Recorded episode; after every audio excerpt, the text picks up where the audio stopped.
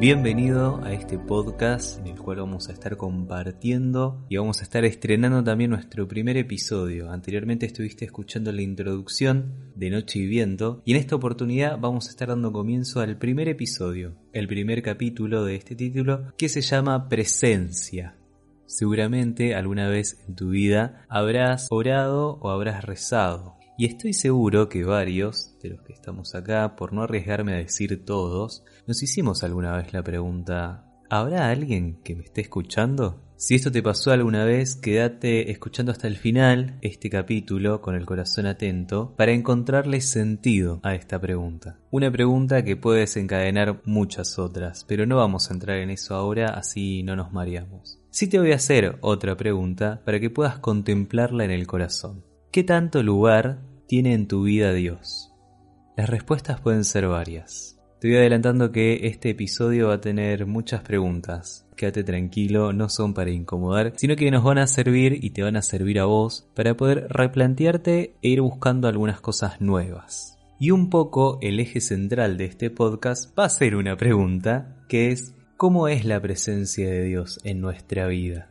Yo soy fan de buscar significados de la palabra y origen. De hecho, en varias de mis producciones como artista siempre parto del significado de palabras. Cuando buscaba un poco el significado de presencia, me encontraba con esta definición. Circunstancia de estar presente o de existir alguien o algo en determinado lugar. Seguía buscando un poco más y me encontraba con el origen del término presencia, que simbólicamente hablando supone tener que marcharse hacia atrás hasta el latín. Y es que deriva de la palabra presentia. No sé si se pronuncia de esa manera, pero significa cualidad de estar delante. A grandes rasgos podemos encontrar que presencia es algo que está, algo que existe. Inclusive podemos decir que está delante de nosotros, de alguien. Pero para no quedarme solamente con conceptos y búsquedas que uno encuentra en internet, decidí ir a la palabra, buscar una cita la cual a mí me significa mucho acerca de la presencia de Dios y te la quiero compartir. Esta cita bíblica la vas a encontrar en el libro de Mateo, el capítulo 6, del versículo 26 al 34. Te voy a invitar a que puedas sentirte parte de esta palabra, que puedas imaginarte cada situación, los escenarios, el día, las personas, cada cosa que tu creatividad vaya soltando, abrazala con el corazón. Por eso les digo, no se inquieten pensando qué van a comer o a beber para subsistir, o con qué vestirán su cuerpo. ¿No vale más la vida que el alimento y el cuerpo que el vestido? Fíjense en las aves del cielo ni siembran ni cosechan, ni guardan en graneros, y sin embargo el Padre Celestial las alimenta. ¿No valen ustedes mucho más que ellas? ¿Quién de ustedes, por más que lo intente, puede añadir una sola hora a su vida? Y por el vestido, ¿por qué se inquietan? Fíjense cómo crecen los lirios del campo. No se fatigan ni tejen, y sin embargo les digo que ni Salomón, en todo su esplendor, se vistió como uno de ellos. Pues si la hierba que hoy está en el campo y mañana se echa al fuego, Dios la viste así. ¿Qué no hará con ustedes, hombres de poca fe? Así que no se inquieten diciendo, ¿qué comeremos? ¿Qué beberemos? ¿Con qué nos vestiremos? Esas son las cosas por las que se preocupan los paganos. Ya sabe el Padre Celestial lo que necesitan. Busquen primero el reino de Dios y hacer su voluntad, y todo lo demás les vendrá por añadidura. No se inquieten por el día de mañana, que el mañana traerá su propia preocupación. A cada día le basta su propio afán. Palabra de Dios. Esta es una de mis citas favoritas en donde podemos sacar varias cosas. De hecho, yo te dejo la cita para que vos después puedas encontrarte en algún momento de tu tiempo y seguir encontrándole vos algunas pistas y más gracia a esta palabra. Alguna de las cosas que yo iba rescatando de esta palabra es que Dios quiere hacerse presente, primero y principal. Y mm, quizás nos sirve tener en la cabeza, bueno, qué imagen tenemos de Él, ¿no? ¿Qué imagen tenemos de Dios? Si volvemos a la palabra y vamos registrando qué es lo que pasa ahí, vamos a encontrar que el que está hablando es Jesús. Él viene de enseñar cómo orar a Dios. Si leemos unos versículos anteriores vemos que les está enseñando el Padre Nuestro. Y en esta palabra habla de la necesidad de las personas y la atención que tiene Dios frente a esta necesidad. En una primera parte va comparando la búsqueda de alimentos que tienen los pájaros con nosotros. Y dice, el Padre que está en el cielo los alimenta. Jesús acá menciona a Dios como Padre. ¿Cómo te resuena a vos eso en el interior? Este es un buen punto de partida porque para ser presente a alguien en nuestra vida, primero lo tenemos que conocer. Creo que nadie dejaría meter un extraño en, en la vida sin antes conocerlo. Entonces te pregunto, ¿cuál es la imagen que tenés vos de Dios? ¿Qué te contaron de Él? ¿Cómo fuiste armando su imagen? Quienes hemos ido a colegios religiosos nos han enseñado una imagen de Dios. Quizás también juega mucho lo que nos contaron en nuestras casas, en nuestras familias acerca de Dios. Y esto es tal cual como cuando nos quieren presentar a alguien que nos vamos diciendo la imagen a partir de comentarios o de encuentros esporádicos que tuvimos con esta persona. A veces nos armamos una falsa imagen y a la hora de conocerlo realmente nos damos cuenta que quizás era diferente al prejuicio que teníamos. Bueno, con Dios va a pasar lo mismo. En este camino de conocerlo, primero hay que ir quitando algunas imágenes falsas que nos fuimos haciendo de Él. Y de esta pregunta no se salva nadie. El que cree hace años, el que lo conoció ayer y hasta el que no cree, siempre está bueno preguntarse, ¿cuál es la imagen que tengo de Dios? Y a partir de eso, otra pregunta más que es, ¿a qué Dios le estás dando paso en tu vida? No porque haya muchos dioses, sino porque en circunstancias y en base a lo que te estuve compartiendo vamos deformando esta imagen de Dios, por lo que estamos viviendo quizás muchas veces. En esta imagen que nos presenta Jesús como Padre, yo te voy a invitar a que también sumes la imagen de amor. Sumando las dos nos quedaría que Dios es un Padre amoroso. ¿Cómo está hoy el vínculo con tu papá? ¿Qué influencia tiene Él en tu vida? ¿Compartís con Él? ¿Lo conociste? Tranquilo, estas preguntas no son para meter el dedo en la llaga, si es que quizás hay algunos problemas o inconvenientes, sino que partiendo de la imagen paterna terrenal que tenemos, es la manera en que nos vamos a vincular con esta imagen paterna de Dios. Esto quizás resulta un poco complejo de entender al principio, así que te voy a compartir un testimonio mío acerca de esto. En estos años que fui conociendo y encontrándome con Dios, cuando nos presentan esta imagen de que a raíz del vínculo que uno tenga con su viejo, quizás también es el vínculo que vamos a tener con Dios, yo dije, bárbaro, si yo con mi viejo no hay drama, no hay problema, tengo un re vínculo. Pero ahí estaba el error. Yo creía que porque no tenía discusiones con mi papá o porque no nos llevábamos mal, había un buen vínculo, pero en realidad no había nada. Cuando me di cuenta de esto, de que yo me sentaba con mi viejo y, quizás abundaba además el silencio, que no lo conocía mucho y que quizás no dejaba que él me conozca a mí, me di cuenta que lo mismo pasaba con Dios. Dios estaba allá, en un plano lejos de donde yo estaba, y yo estaba tranqui. Total, yo no tenía que conocerlo a él, él me quería conocer a mí, pero yo no le daba bola.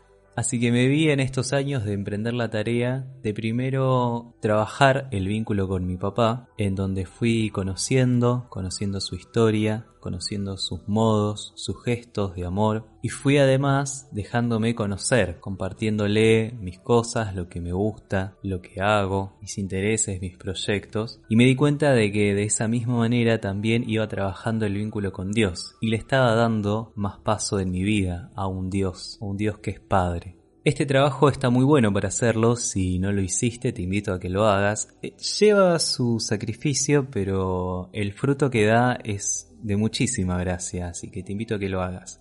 Si sanás la imagen que tenés y el vínculo con Dios Padre, vas a poder seguramente sanar el vínculo con tu viejo. Y al revés también, quizás empezar con tu viejo y así poder generar un nuevo vínculo con esta imagen paterna de Dios. Me acuerdo también en este recorrido de imágenes, cuando estaba estudiando historia del arte, que en varias obras a Dios se lo representa como un abuelo, como un símbolo de sabiduría. Pero eso no es tan certero. Sí es certero que Dios es sabio, pero esta imagen de abuelo no es tanto. Creo que estos grandes maestros artistas, en el intento de que nosotros podamos comprender y entender a Dios, cometieron un error que fue humanizar a Dios. ¿Y a qué me refiero cuando digo esto de ponerle nuestras características y nuestros rasgos a Él? Cuando en realidad nosotros tenemos sus rasgos y sus características. Retomando la pregunta, una de las tantas que te voy haciendo, que es ¿a qué Dios le estás dando paso en tu vida hoy? Quizás ya podemos ir encontrando alguna respuesta o un sentido más profundo.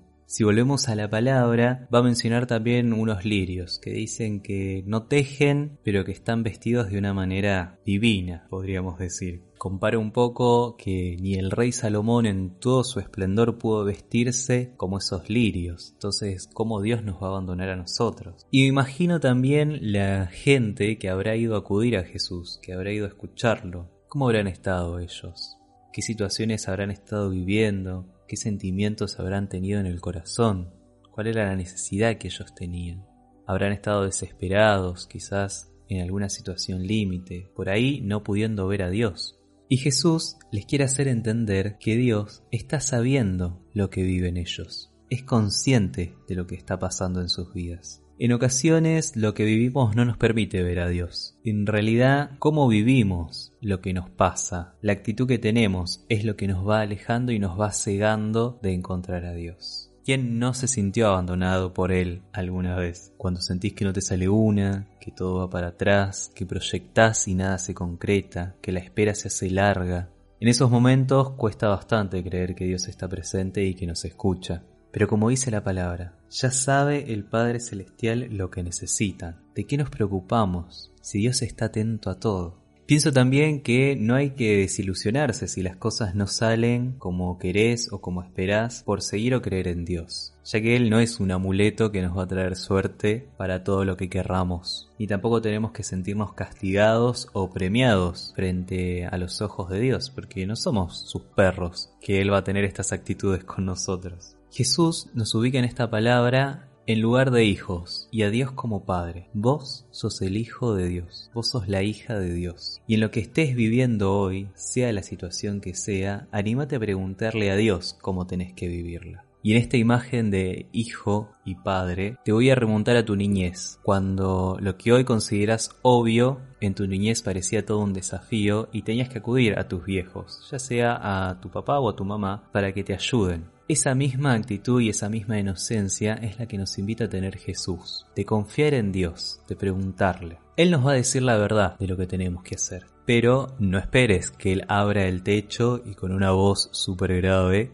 te diga qué es lo que tenés que hacer, o que en el cielo se dibujen con nubes palabras marcándote el camino, pero sí te doy la certeza de que Dios habla, Dios da respuesta. Te voy a dar una pista para que puedas encontrarlo. En la felicidad está la respuesta de Dios, pero no en cualquier felicidad, en la que genera plenitud, que es algo mucho más grandioso que un sentimiento feliz que puede durar un instante quizás, o que es una felicidad falsa que nos hace creer que ya estamos llenos, que va a durar eternamente y después resulta que no y hasta a veces salen las cosas peor. Esta felicidad plena es la que va a brindar Dios, porque somos sus hijos y Él, como Padre amoroso, quiere vernos felices. Algo último que rescataba de esta palabra, en referencia a este título de, la presencia de Dios, es que la palabra nos invita a salir a la búsqueda. Esta actitud que te invitaba en la introducción de este podcast. Y en la palabra lo dice concretamente, busquen primero el reino de Dios, y el resto vendrá por añadidura.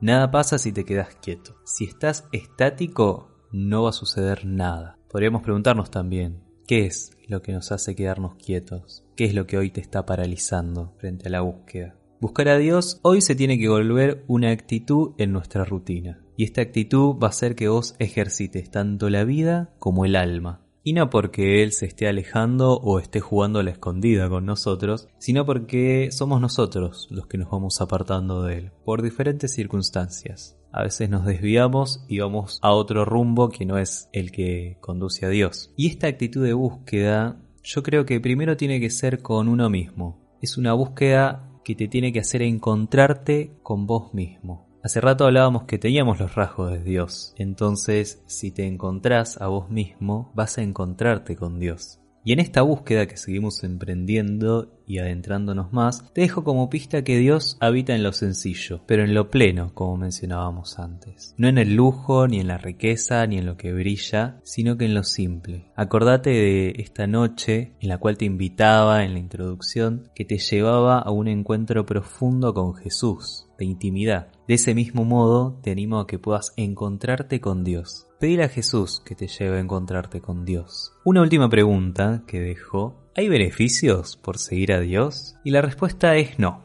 porque la fe no es un club, no es una empresa que nos esté dando beneficios, por el simple hecho de que nosotros no pagamos nada. Para estas empresas, para adquirir estos beneficios tenemos que pagar. Vieron que tenemos que suscribirnos y estar ahí. Encima, esos beneficios que sirven para pocas cosas, para productos que a veces ni siquiera son útiles y que inclusive tienen un plazo de vencimiento. Acá hay algo mejor que un beneficio. Acá te vas a encontrar con un sentido, por creer, por tener fe y por decidirte a encontrarte con Dios. Y esa es mi respuesta cuando me preguntan por qué crees. Porque Dios le dio y le da un sentido a mi vida. Es quien le va dando forma. Como viste, la búsqueda tiene que estar siempre, no nos tiene que faltar las ganas de buscar algo. Te animo a que puedas salir a tu propia búsqueda, la de encontrarte con vos mismo, con tu historia, con tu vida, con tus características, con lo que sos, para así encontrarte con Dios, que Dios que es un Padre amoroso y que te está esperando para compartir y que quiere recibirte así tal cual estás hoy. Muchas gracias por haber compartido conmigo este primer capítulo te mando un abrazo enorme y nos estaremos encontrando en el próximo episodio.